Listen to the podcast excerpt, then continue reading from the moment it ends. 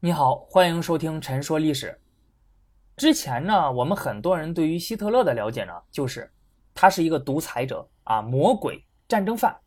他发动了第二次世界大战，侵略了很多的国家，屠杀了数百万的犹太人。这些呢，都是希特勒所犯下的罪行，我们也都很清楚。所以今天呢，我不准备说这个，我想先聊一下希特勒的个人生活。如果我们去观察希特勒的生平，就会发现呢，他其实是一个把政治当生命的人，他几乎把一生所有的时间和精力都放在了政治上，因此呢，他的个人生活是非常的单调乏味的，并没有享受一个正常人所应该经历的正常的个人生活。咱们先来说家庭，希特勒呢，他是他的父亲第三次婚姻中生的第三个孩子。他父亲呢，对他管教非常的严厉啊，动不动就打骂他，所以呢，他的童年绝对称不上是幸福的。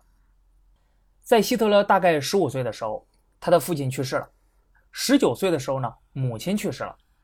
另外，他还有一个哥哥和一个妹妹，但是他哥哥呢，很早就因为受不了父亲的打骂而离家出走了。在希特勒十八九岁的时候啊，因为他自己要外出闯荡，所以他就把妹妹寄养在了别人的家里。之后两个人很少见面，所以希特勒在家庭这方面呢，基本上自成年之后就一直是一个人生活了，可以说他没有享受到一个温馨的家庭。而在教育方面呢，希特勒也没有受过长时间的系统的正规教育。由于呢，他从小就各种换住的地方，到十二岁的时候呢，他已经搬了七个地方。你住的地方换了，那么学校也要跟着换吧，对吧？所以呢，他换了五所学校。后来呢，连中学都没有上完就辍学了。他想当画家，那但是呢，他父亲不同意。后来呢，他就劝说他母亲，让他去上艺术学院。他母亲呢，呃，对希特勒倒是挺好的啊，然后也同意了。但是呢，他报考的学校不同意，两度被维也纳艺术学院所拒绝。在爱情和婚姻方面，希特勒长时间保持单身。他不是没有喜欢过的人，那他曾经非常的喜欢自己的外甥女儿。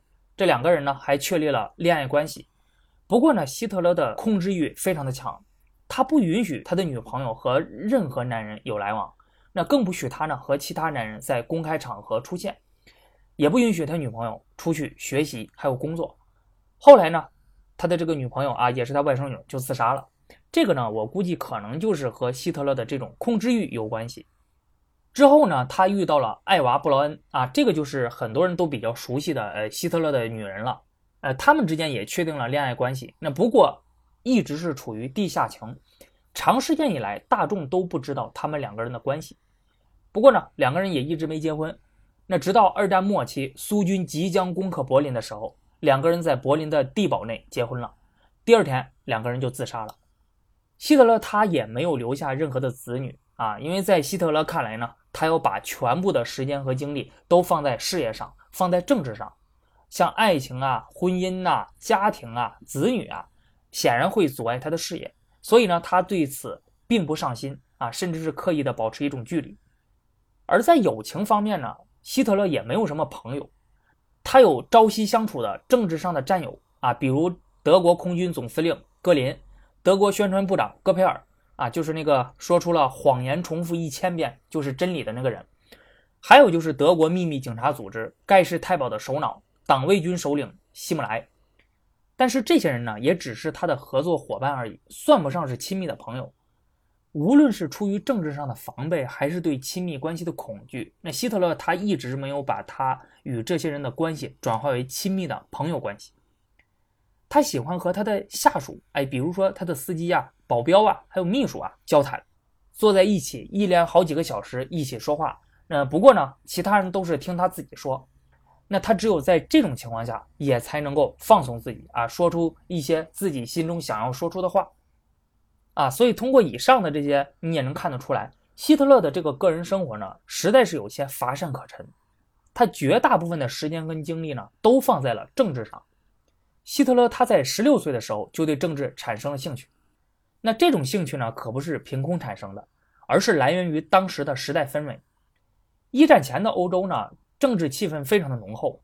欧洲呢，在当时已经形成了同盟国、协约国两大军事集团，各国之间处于非常激烈的竞争之中，关系特别的紧张。而且当时呢，欧洲还出现了许多的社会主义运动。在当时的德国，还有奥匈帝国的中产阶级聚会的餐馆里，还有酒馆里，人们都无休无止地发表政治见解。这个其实和当时的这个个人生活狭小也有很大的关系啊，因为这些人下班之后呢，他没有什么特别的消遣方式啊，不像今天你下班之后有各种各样的娱乐手段，比如说去 KTV 啊、追剧啊，然后刷抖音呐，等等等等。因此呢。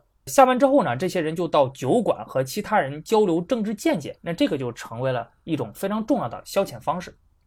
那希特勒从小就生活在这样的时代氛围之中，所以呢，他对政治就逐渐产生了非常大的兴趣。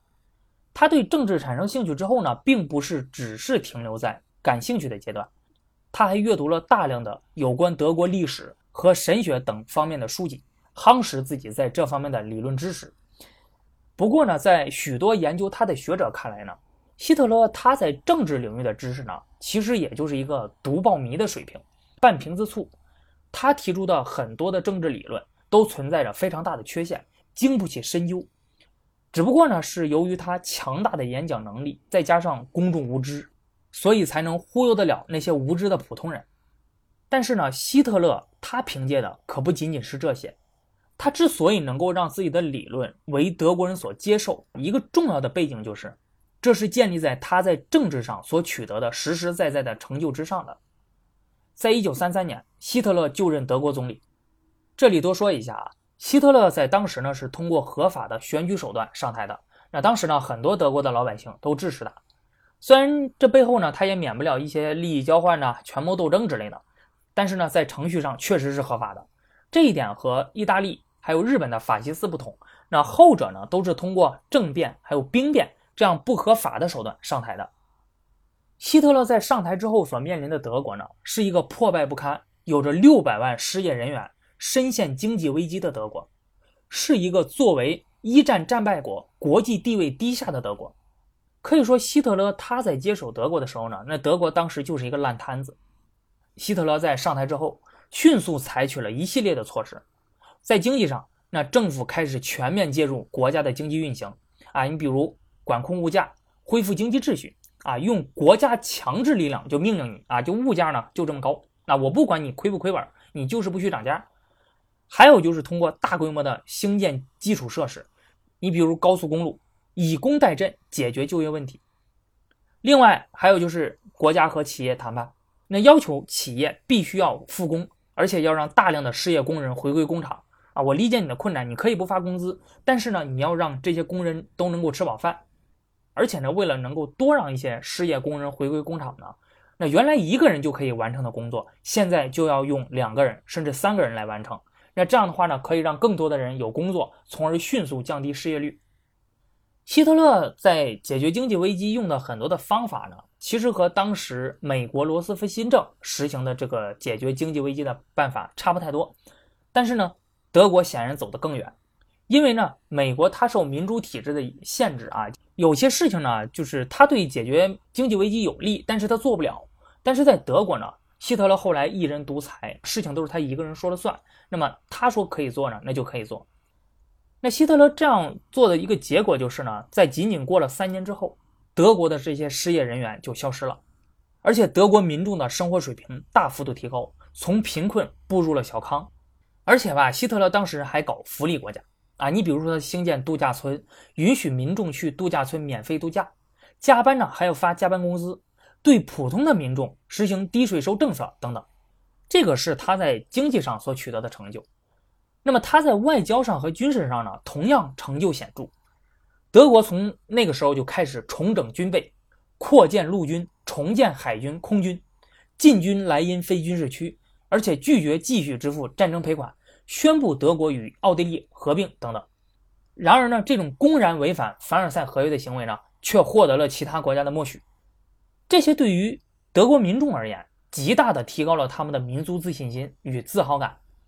因为作为一战战败国，英法等战胜国在战后对德国实行了很多的限制打压措施啊，比如让德国支付战争赔款、割让土地。